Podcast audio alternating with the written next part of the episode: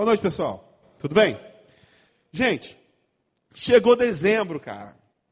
O último mês do ano já chegou. Eu li no Facebook hoje, foi o Luiz Felipe que, mas o Luiz Felipe Barros escreveu assim: produção, já é dezembro mesmo, é isso mesmo. Quem tem a sensação aqui que o ano passou muito rápido, levanta a mão. Cara, quase todo mundo. Meu Deus, voou, voou. E parece que cada ano que passa, o ano vai passando mais rápido. Agora é muito importante e é muito interessante, quando chega dezembro, nós paramos e nós pensamos muito a respeito de, que, de como nós temos vivido. Não sei se é assim com você, mas eu, comigo sempre acontece isso. Você chega no final do ano, você para para pensar e fazer um balanço das coisas que você fez no ano, dos projetos que você queria fazer e que não conseguiu concretizar, de tudo aquilo que você planejou e não se realizou, ou daquelas coisas que você é, não planejou e aconteceram. Tem até um pastor aí no, no, Facebook, na internet, um vídeo de uns copos aí, vocês já, já viram o vídeo? Falando alguma coisa sobre isso, sobre construção.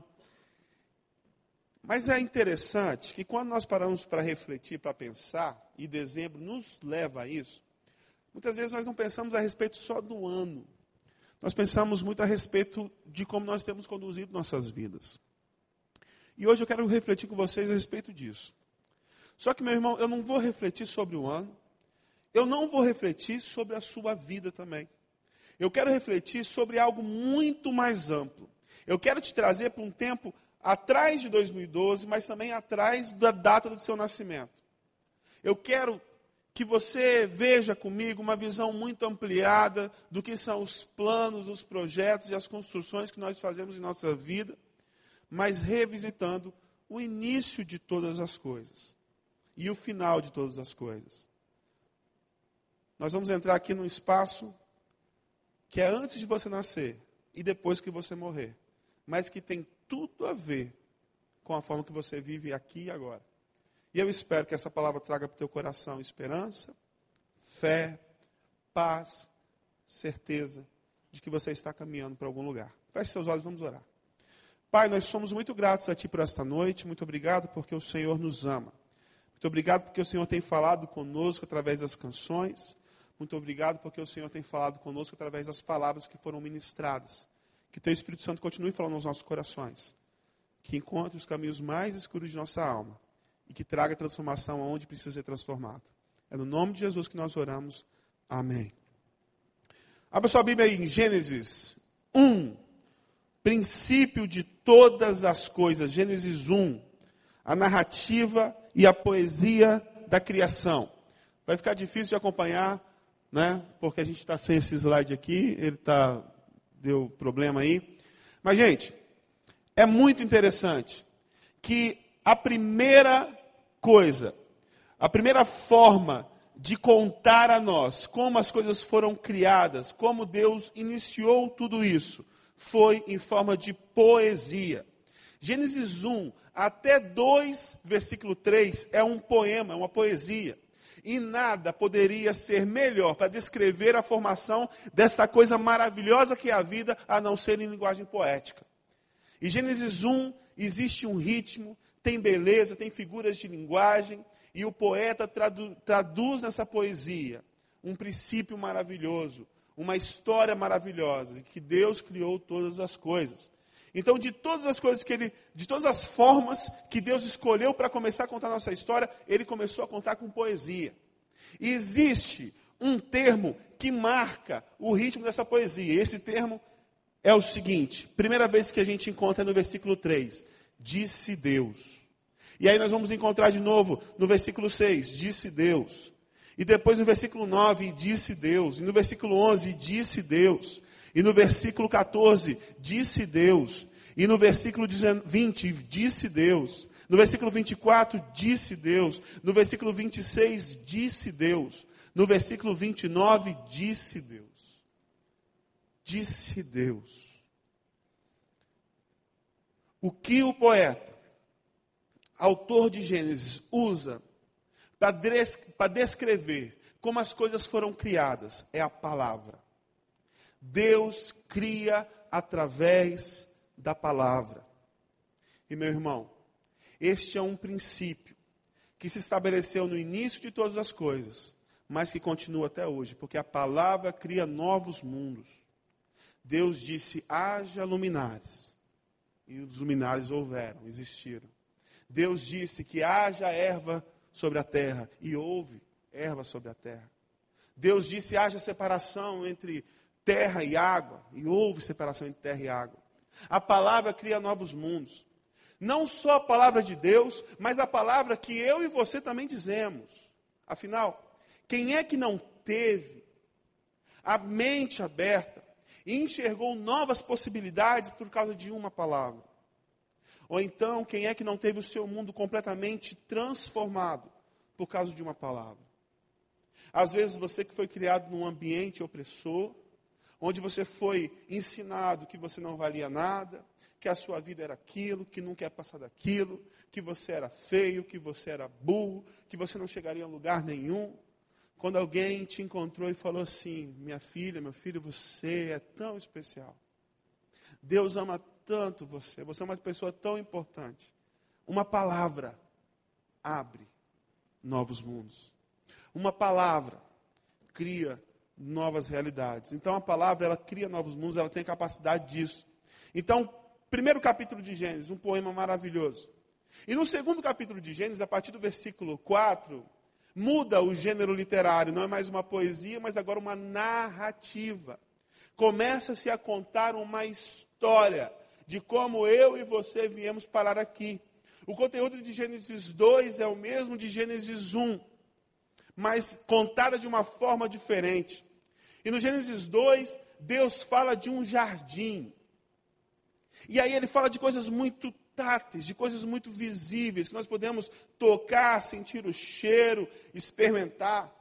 No Gênesis 2, Deus fala de um jardim, Deus fala de animais, Deus fala de árvores frutíferas, Deus fala de pedras preciosas, Deus fala de um rio que corre no meio daquele jardim, Deus fala do homem e fala que não é bom que o homem viva só, porque ele não vai saber o que usar, que roupa escolher. E aí ele cria uma mulher para o homem também. Então, no capítulo 2, nós temos uma narrativa a respeito da criação. E no versículo 11 do capítulo 1, existe uma coisa muito interessante que eu quero tratar com vocês, onde a Bíblia diz assim: Disse Deus: Cubra-se a terra de vegetação, plantas que deem semente árvores cujos frutos produzam sementes de acordo com as suas espécies. E assim foi. A terra fez brotar a vegetação, plantas que dão sementes de acordo com as suas espécies, e árvores cujos frutos produzem sementes de acordo com as suas espécies. E Deus viu que ficou bom.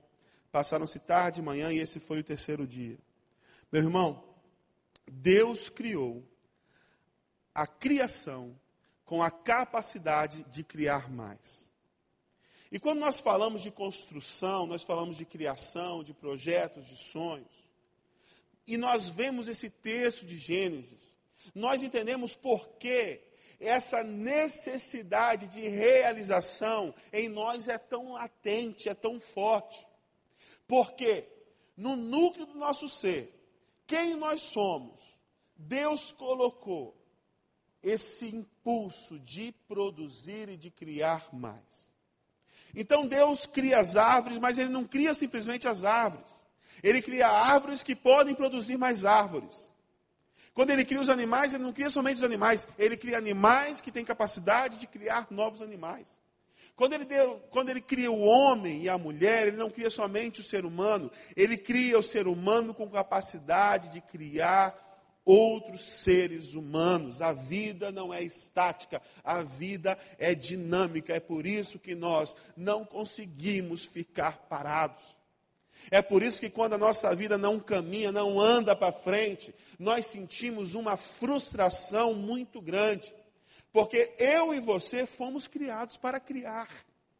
E quando não criamos, quando não construímos, violamos o princípio violamos quem nós realmente somos. E é por, é por isso que no teu coração existe esse desejo imenso de criar novas coisas, de construir novas possibilidades, novos mundos, novas realidades. Então, a gente pode dizer que o jardim do Éden, ele não era perfeito. Por quê? Porque perfeição é algo estático.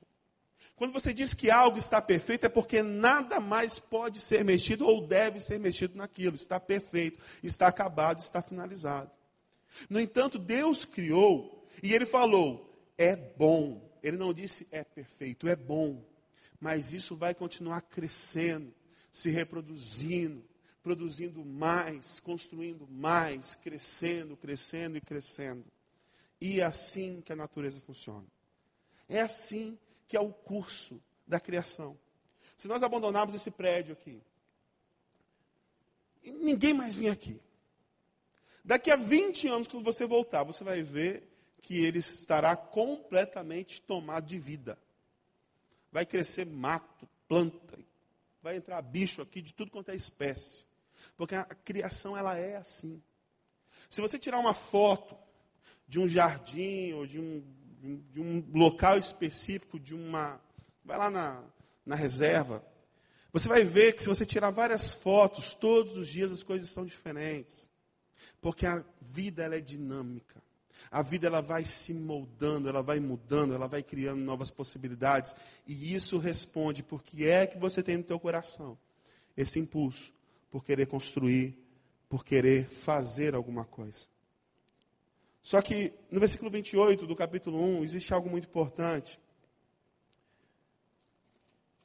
Assim diz o texto bíblico: Deus os abençoou e lhes disse: Sejam férteis, multiplicam-se, multipliquem-se, encham e subjuguem a terra, dominem sobre os peixes do mar, sobre as aves do céu e sobre todos os animais que se movem pela terra. Meu irmão, Diferentemente dos animais, das árvores, de todas as outras coisas, o ser humano recebeu um papel muito especial na criação. Eu e você fomos designados e nomeados por Deus para sermos os mordomos de tudo aquilo que existe. Ele criou todas as coisas. E ele falou assim: agora vocês são os mordomos, vocês são os administradores, vocês vão agora ser co criadores comigo. Então, meu querido, você tem uma responsabilidade no mundo muito importante. Foi Deus que colocou você como ser humano aqui na terra para criar junto com Ele, para administrar, para organizar, para ser mordomo de tudo aquilo que Ele fez. E nós temos essa responsabilidade. No versículo 16 do capítulo 2, ele fala assim: e o Senhor Deus ordenou ao homem: coma livremente de qualquer árvore do jardim, mas não coma da árvore do conhecimento do bem e do mal, porque no dia em que ela comer, certamente você morrerá. Meus queridos, quando Deus criou, Ele criou todas as coisas no seu devido lugar. Tem um programa da Discovery Home Health que é cada coisa em seu lugar. Deus criou as coisas, cada uma no seu lugar. Desde o princípio das coisas existe uma hierarquia que ela precisa ser obedecida para que a criação não entre no colapso, não entre no caos. Então, desde o início, Deus deixou muito claro: olha, eu sou o Criador.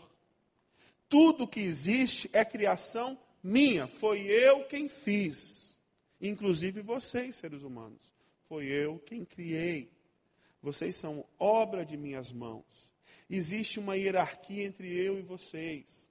Eu sei mais do que vocês. Eu estou acima de vocês. Eu conheço vocês mais do que vocês mesmos. E tudo aquilo que eu digo para vocês fazerem, eu digo porque amo vocês. E quando nós desobedecemos, nós rompemos essa hierarquia que foi colocada por Deus. Quando você muda a sua posição na criação.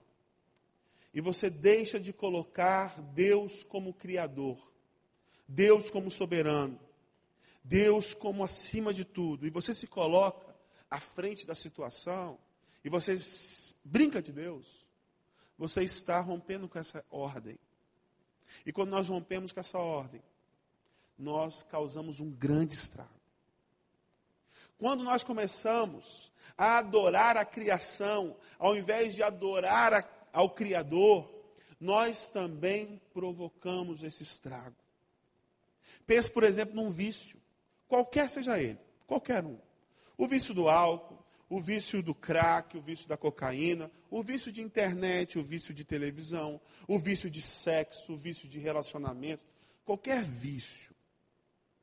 O vício nada mais é uma tentativa sempre frustrada de buscar nas, na criação um, preencher um vazio que só pode ser preenchido pelo Criador. Então, quando nós fazemos isso, quando nós buscamos nas coisas, na criação, o preenchimento de uma necessidade que só pode ser preenchida com Deus, nós estamos rompendo com essa hierarquia. Nós estamos colocando a criação acima do Criador. E quando rompemos com essa ordem, tudo vira um caos. Tudo vira uma completa bagunça.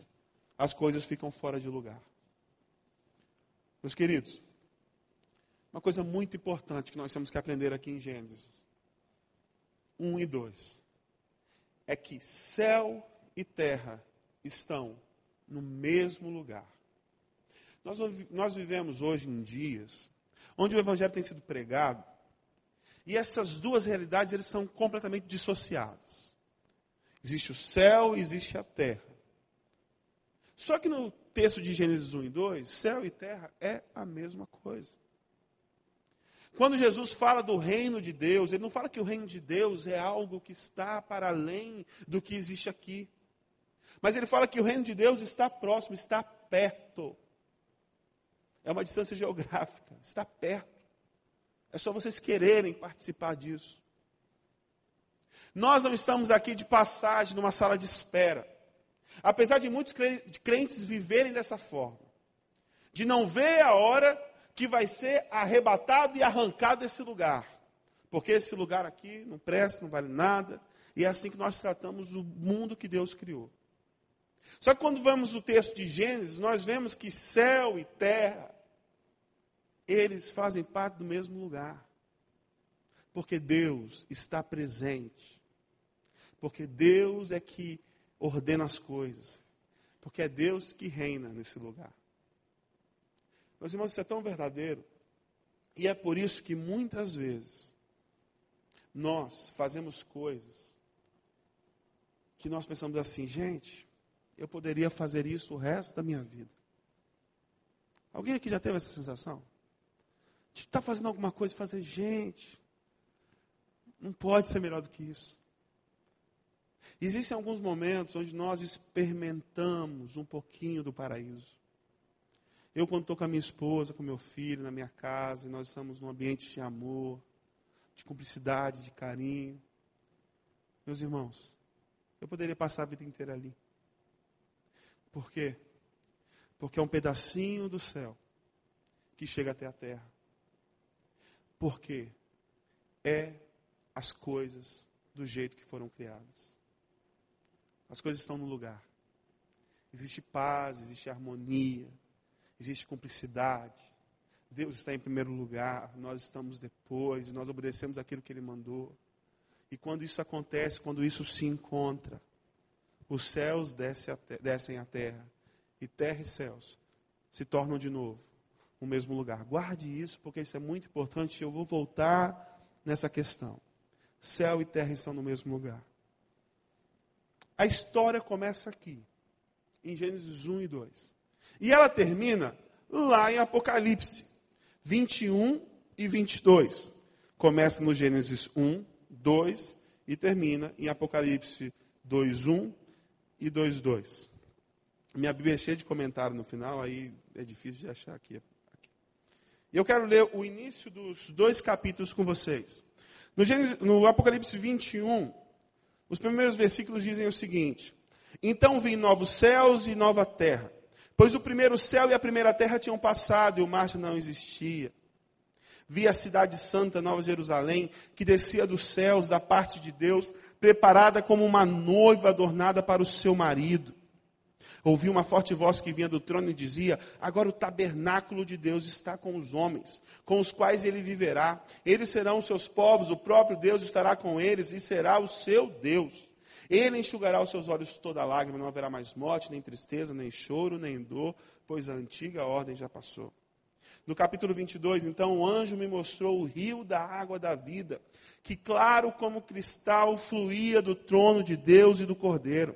No meio da rua principal da cidade, de cada lado do rio estava a árvore da vida, que frutifica doze vezes por ano, uma por mês. As folhas da árvore servem para a cura das nações. Já não haverá maldição nenhuma. O trono de Deus e o Cordeiro de Deus estará na cidade, e os seus servos o servirão. Eles verão sua face, e o seu nome estará em suas testas. Não haverá mais noite, eles não precisarão de luz de candeia, nem da luz do sol, pois o Senhor Deus os iluminará, e eles reinarão para todos sempre.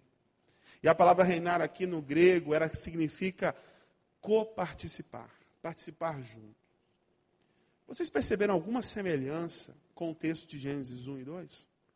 Nós temos aqui em Apocalipse um lugar que existem árvores frutíferas, que existem pedras preciosas, fala das ruas de ouro, de cristal, que tem a árvore da vida, que tem um rio que corre por essa cidade. E Deus se faz presente nessa cidade. É muito parecido com o que a gente acabou de ler em Gênesis 1 e 2.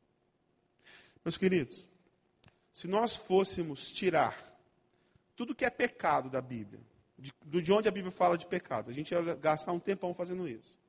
E quando a gente terminasse esse trabalho, sobrariam quatro capítulos da Bíblia: Gênesis 1 e 2, Apocalipse 21 e 22. As coisas como foram criadas e as coisas como serão depois que o Senhor voltar. Isso tem muitas implicações. Isso faz uma diferença muito grande em como nós vamos viver nesse meio tempo. Por isso que eu falei que apesar de ter sido uma história antes ao teu nascimento e pós o teu, a tua morte, é uma história que molda a forma como eu e você devemos viver aqui e agora. Uma coisa importante que a gente tem que destacar é que Apocalipse 21 e 22, ele é o resultado de um processo natural que a criação tomaria desde Gênesis 1 e 2. Porque pensem bem, Deus cria um jardim e coloca ali o homem e a mulher para cuidar do jardim. E à medida que o jardim vai criando mais vida, homem e mulher vão criando mais vida, eles vão cultivando, administrando a terra e organizando as coisas, dando nome para as coisas, construindo novas coisas. Gente, ao final, ou ao longo disso, o que, que vai acontecer? Nós vamos formar uma cidade. Então, na verdade, Apocalipse 21 e 22 é a continuação de como as coisas deveriam ser desde o princípio. Mas, pastor, sabemos eu e você que as coisas não são assim. Sabemos eu e você que existe uma coisa no mundo chamada pecado e que isso arruinou com todas essas coisas. E de fato, lá em Gênesis 3, aí a gente volta lá atrás. Gênesis 3. Acontece algo que vai mudar para sempre a trajetória do mundo. No Gênesis 3, 8 diz: Ouvindo o homem e sua mulher os passos do Senhor Deus, que andava pelo jardim quando soprava a brisa do dia, esconderam-se da presença do Senhor Deus entre as árvores do jardim. Mas o Senhor Deus chamou o homem perguntando: Onde está você? Deus tinha dado uma ordem para eles: Olha, eu criei tudo isso, de tudo vocês podem comer, de todas as árvores vocês podem comer, mas tem uma que não pode. Deus estabeleceu limites para aquelas pessoas que ele colocou no jardim. E aquelas pessoas extrapolaram os limites. Eles desobedeceram a Deus. E quando Deus aparece para eles, Deus procura eles e Deus pergunta: Onde está você? Minha pergunta para você é: você acha que o Criador do universo tem problema de achar duas pessoas no jardim? Você acha que ele estava perdido, querendo achar? A pergunta de Deus para o homem é muito mais profunda. Onde está você, Adão? Onde está você, Eva? Como é que vocês chegaram até aí neste lugar? Onde estão vocês? Por que vocês estão com vergonha? O que aconteceu? E muitas vezes nós nos encontramos em situações da vida que a gente se pergunta: onde é que nós estamos? Como é que a gente chegou aqui? Por que essa situação? Meus irmãos, o motivo deles estarem assim é porque eles desobedeceram, porque eles extrapolaram os limites. O motivo deles estarem assim é porque eles acharam que podiam criar uma realidade fora daquela que Deus criou. Eles acharam que eles poderiam fazer aquilo que eles achassem melhor. Eles acharam que eles, que eles poderiam construir coisas fora da vontade de Deus e de como Deus queria que as coisas fossem. E aí Deus pergunta: onde está você? Onde está você, Adão? Onde está você, Pois é, vocês criaram para vocês novas, novas realidades. Vocês fizeram coisas que eu falei que não eram para vocês fazerem. E aí, como é que está funcionando para você? Como é que isso resultou na sua vida? Como é que isso está funcionando aí contigo? Vergonha. Vergonha. Escondidos. Perderam a inocência. Perderam a pureza. Por quê? Desobedeceram aquilo que eu tinha falado para vocês. E, gente, tantas vezes, tantas vezes, nós construímos coisas em nossas vidas, e aquelas coisas têm resultados desastrosos, porque eram coisas que nós construímos que estavam completamente desconexas com aquilo que é a vontade de Deus. E aí a gente se encontra com a pergunta: onde nós estamos? Onde é que eu fui me meter? Como que eu cheguei aqui? O pecado entrou no mundo, o pecado estragou as coisas. E a gente pode falar que o pecado é o rompimento da paz e da harmonia. Gente, existia uma paz e uma harmonia lá no jardim, entre o homem e a mulher, entre homem, mulher e criação, entre criação e criador, entre homem, mulher, criação e criador. Existia uma harmonia maravilhosa ali. E a partir do momento onde os limites foram extrapolados, quando o homem e a mulher decidiram viver fora daquilo que Deus tinha instituído, essa paz e essa harmonia foram quebradas. Nós podemos dizer que pecado é rebelião. Porque quando nós pecamos, nós dizemos para Deus: Olha, eu não acho que o Senhor saiba qual é o melhor para a minha vida. E eu vou fazer isso, mesmo sabendo que o Senhor disse que não é para fazer isso. Nós nos rebelamos contra Deus. Nós quebramos a hierarquia das coisas. Que existe um Criador e que eu sou criatura. E como criatura, eu preciso me submeter a esse Criador. E quando pecamos, nós falamos para o Criador: O Senhor não sabe de todas as coisas. O Senhor não sabe o que é melhor. Eu quero viver assim. Quando nós pecamos, nós participamos não na construção, mas na destruição do mundo que Deus criou. Isso é muito sério. Quando vivemos dentro da vontade de Deus, quando procuramos construir nossas vidas dentro daquilo que Deus estabeleceu, nós estamos construindo um mundo. Quando nós vivemos de acordo com as nossas próprias vontades e desejos, vivemos no pecado, nós estamos destruindo tudo aquilo que Deus criou. Nesta noite, 800 milhões de pessoas, mais ou menos, vão dormir com fome. E sabe qual que é a triste notícia?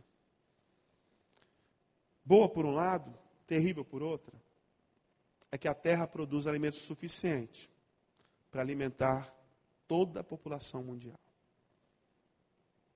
E por causa do pecado, 800 milhões de pessoas vão dormir com fome nessa noite. Porque Deus falou assim: olha, vocês vão cuidar daquilo que eu criei. Vocês vão administrar aquilo que eu criei. E eu quero que vocês façam da melhor maneira possível. E aí chega um homem, e ele age diferente daquilo que Deus mandou. Ele não cuida da terra, ele se aproveita da terra. Ele não administra, ele não organiza, ele toma tudo para si. E no mundo que produz comida suficiente para toda a população mundial, por causa do egoísmo de muitos, por causa do egoísmo da ganância, pela sede de poder, 800 milhões de pessoas não têm o que comer. O pecado causa isso. O pecado causa a destruição das boas coisas que Deus criou. Meus queridos, essa tarde eu li um, uma postagem no Facebook e a garota dizia assim: Hoje eu encontrei uma mulher, 40 anos de idade, sentada, e plena seis horas da tarde, ela não tinha comido nada. E um lanche na padaria que ela estava sentada perto, custava cinco reais. E ela estava o dia todinho lá, sem ter o que comer. Quando nós encontramos cenas assim, nós nos damos conta de que tudo isso aqui é verdade. De que, meu irmão, quando vivemos fora daquilo que Deus estabeleceu para nós vivermos, o que isso gera é morte e destruição. O pecado não gera nada além disso, é morte e destruição. E eu respondi, eu falei assim, olha, quando você deu a comida para aquela pessoa, mesmo que fosse por um período pequeno, você trouxe os céus à terra, porque você corrigiu uma injustiça. Não era assim que era para ser. Deus não criou assim. E eu e você somos responsáveis por aquilo que está acontecendo no nosso mundo. A gente fica culpando na sociedade, a sociedade, gente, você e eu somos parte da sociedade. Você e eu vivemos o mundo que nós criamos. Hoje eu estava andando, estava falando com, é, tinha ligado para o Diego, eu vou, eu vou ter que confessar um pecado. Eu estava falando no celular enquanto dirigia. Poxa, desculpa. Mas na minha frente, um carro, uma pajeiro. Não era um carro, era uma pajeiro. Pajeiro é mais do que um carro. E aí eu fiquei bravo porque estava andando na minha frente muito devagar. Muito devagar. E estava me atrapalhando. É, na Genaro de Carvalho, você tem que andar mais devagar, mas a 20 por hora é demais. Né? O, o ponteiro do meu carro estava lá no limite, ele não, não, não se movia, estava na velocidade mínima. E aí eu já estava virado com o cara, quase saindo da graça, quando daqui a pouco o cara joga alguma coisa pela janela no chão, assim. E eu com esse sermão na cabeça, né? E daqui a pouco a pessoa joga de novo. Eu pensei, cara, o que, que essa pessoa está fazendo? O que é que ela pensa do lugar que ela vive? Ela não tem consciência da responsabilidade que ela tem de cuidar do lugar que Deus a colocou. E eu e você temos essa responsabilidade. E meu irmão, quando nós construímos qualquer coisa fora daquilo que Deus estabeleceu para nós, o resultado final é morte e destruição. Seja numa realidade mais ampla, como por exemplo as pessoas que morrem de fome por causa da ganância de muitos, seja numa realidade mais restrita, quando as pessoas são mortas por uma palavra dura que você diz ou por um estilo de vida que você escolhe levar. Pecado trouxe a morte e trouxe a destruição. É o rompimento com a paz, com a harmonia, é rebelião, é participar na destruição e não na construção do mundo. Mas é importante você entender que a história não começa com pecado. A história começa em Gênesis 1 e 2. E a história não termina com pecado. Ela termina em Apocalipse 21 e 22. E saber disso, ter consciência disso, faz toda a diferença. O que muitas pessoas fazem é tentar convencer as pessoas que não são crentes que elas são completamente miseráveis. E aí, quando a gente consegue convencer alguém que ele não vale nada, que ele não presta, que aquela pessoa é pior do que o que existe pior no mundo, aí aquela pessoa ela tem que se voltar para Deus. E aí a gente fica tentando administrar a culpa no coração para que aquela pessoa continue na congregação. E aí os púlpitos, por aí, pelo Brasil todo, pelo mundo todo, repleto de pregadores que ficam alimentando culpa, culpa, culpa, culpa, culpa. E a culpa torna a pessoa dependente. E a pessoa vem porque ela tem culpa. Porque a gente começa a contar a história a partir do pecado. As coisas mudam completamente de figura. Quando nós chegamos para alguém e falamos assim: olha, você é muito mais importante do que aquilo que você pensa. Deus, quando criou você, Ele falou assim: é muito bom que eu criei. Você tem um valor inestimável. Você tem um papel no mundo importantíssimo. E é muito importante nós sabermos que as coisas não vão ser para sempre do jeito que elas são. Gente, Jesus, quando veio à Terra, ele fez diversos milagres.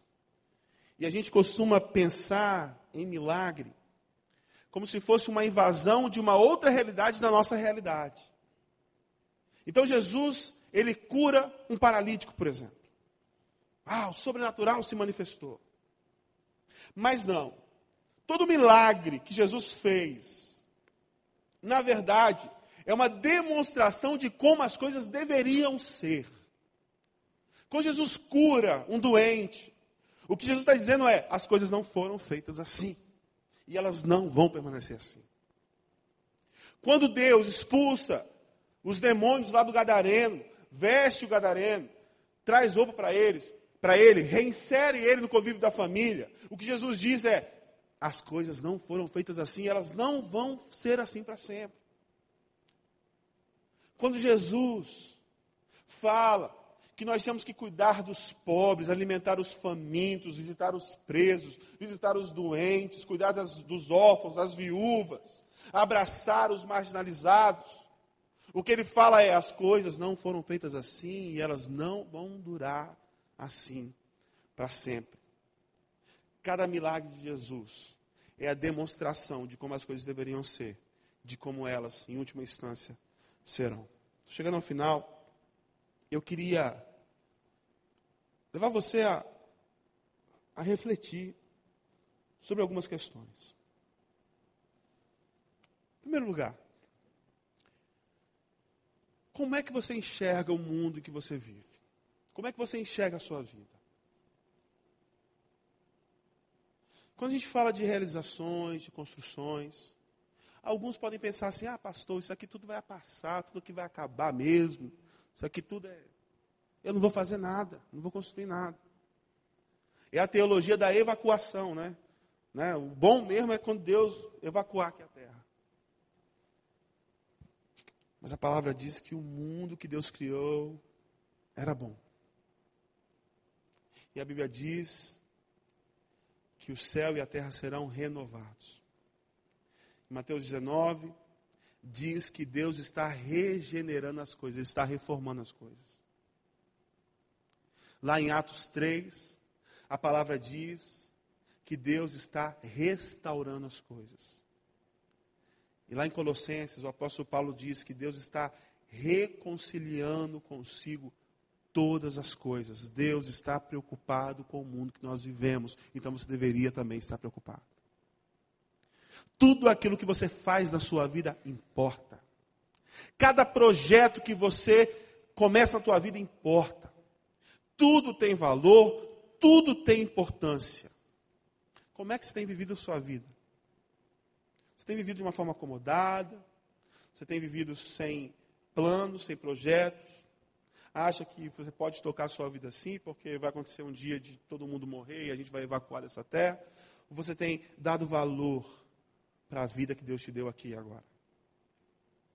Uma outra pergunta que eu queria que você refletisse é: o que é que você tem construído? Será que as suas construções têm promovido a paz, têm promovido a harmonia, têm trazido benefício para as pessoas que estão ao redor de você? Ou as suas construções têm trazido discórdia, tem trazido brigas, tem trazido rompimento com as coisas ao seu redor. Do teu relacionamento com Deus, do teu relacionamento com as pessoas, do teu relacionamento com a terra. Se nós cremos realmente que Gênesis 1 e 2 é como a história começa, e Apocalipse 21 e 22 é como a história termina, nós não podemos mais viver do jeito que nós queremos viver. Nós precisamos a começar traçar planos e projetos que estejam dentro da vontade de Deus. Porque fora da vontade de Deus é destruição e morte. Ô meu irmão, tudo que você faz tem importância. Eu não estou falando que você agora vai precisar largar o teu emprego para você entregar a sua vida para, sei lá, para ser um pastor, um missionário, qualquer coisa assim. Estou dizendo é que se você é um administrador, um, se você é um empresário, o chamado de Deus para você é que o teu negócio seja um organizador da criação. Que você pegue coisas, organize essas coisas e venda essas coisas a um preço justo para quem precisa dessas coisas. E quando você faz isso, você está sim cumprindo o propósito de Deus para você. Você está organizando as coisas e redividindo a um preço justo. Agora, se a tua intenção no teu negócio for simplesmente ganhar dinheiro e ficar rico, eu tenho certeza absoluta que os teus sonhos, os projetos que forem construídos em cima disso, vão trazer destruição e morte para a vida das pessoas que estão ao seu redor. A começar pela tua família, terminando nos seus funcionários. Que vão ser maltratados, que vão ser explorados por causa da tua ganância, por causa do teu desejo de sempre querer mais. A tua família que vai ser negligenciada, porque você só tem tempo para o teu negócio. Meu irmão, seja qual for o negócio que você estiver, seja qual for a tua profissão, você tem que entender que o que você faz importa. E que você é mordomo da criação. E que todos os seus sonhos e projetos precisam ser construídos em cima daquilo que Deus estabeleceu. Que promova justiça, que promova perdão, que promova reconciliação, que promova paz e harmonia. Eu quero terminar com essa frase: ser cristão é participar com Deus na contínua construção da criação. Olha, Deus está restaurando as coisas. Deus está reconciliando consigo todas as coisas. Deus está regenerando as coisas. E o convite dele para mim e para você é de participar nisso. O que é o Evangelho? O Evangelho é a mensagem que busca transformar nossas vidas para uma vida santa, devota ao Senhor. Que busca que você viva uma vida de perdão. Mas o Evangelho não é só isso também. O Evangelho também busca que você viva uma vida de justiça, que você se preocupe com as mazelas, que você se preocupe com os outros que estão ao seu redor, que você se preocupe com o sofrimento do mundo e que você participe com Deus na restauração de todas estas coisas. Abaixe sua cabeça. E eu queria que você refletisse não só sobre esse ano, mas sobre a tua vida sobre o que é que você tem construído. Quais são os teus planos? Quais são os teus sonhos? O que é que você fez esse ano? O que você fez esse ano? Promoveu o quê? Paz, harmonia, reconciliação, justiça? Ou promoveu desordem, ódio, rancor, ira, inveja? Será que o que você fez te trouxe mais perto de Deus ou está te levando para longe de Deus? Te levou mais perto para as pessoas que você ama ou mais longe das pessoas que você ama? O que é que você tem construído? Meu irmão, se você tem construído coisas que te afastam do Senhor, que te afastam da justiça, que te afastam das pessoas que você ama, te afastam de todas essas coisas, são projetos e sonhos que estão fora dos limites estabelecidos por Deus. E portanto você precisa voltar e construir sobre aquilo que Deus quer para a sua vida. Tantas coisas que você começou, que você começou a construir em cima da vontade de Deus e você abandonou. Você desanimou. Você deixou de lado. Se envolveu com outras coisas.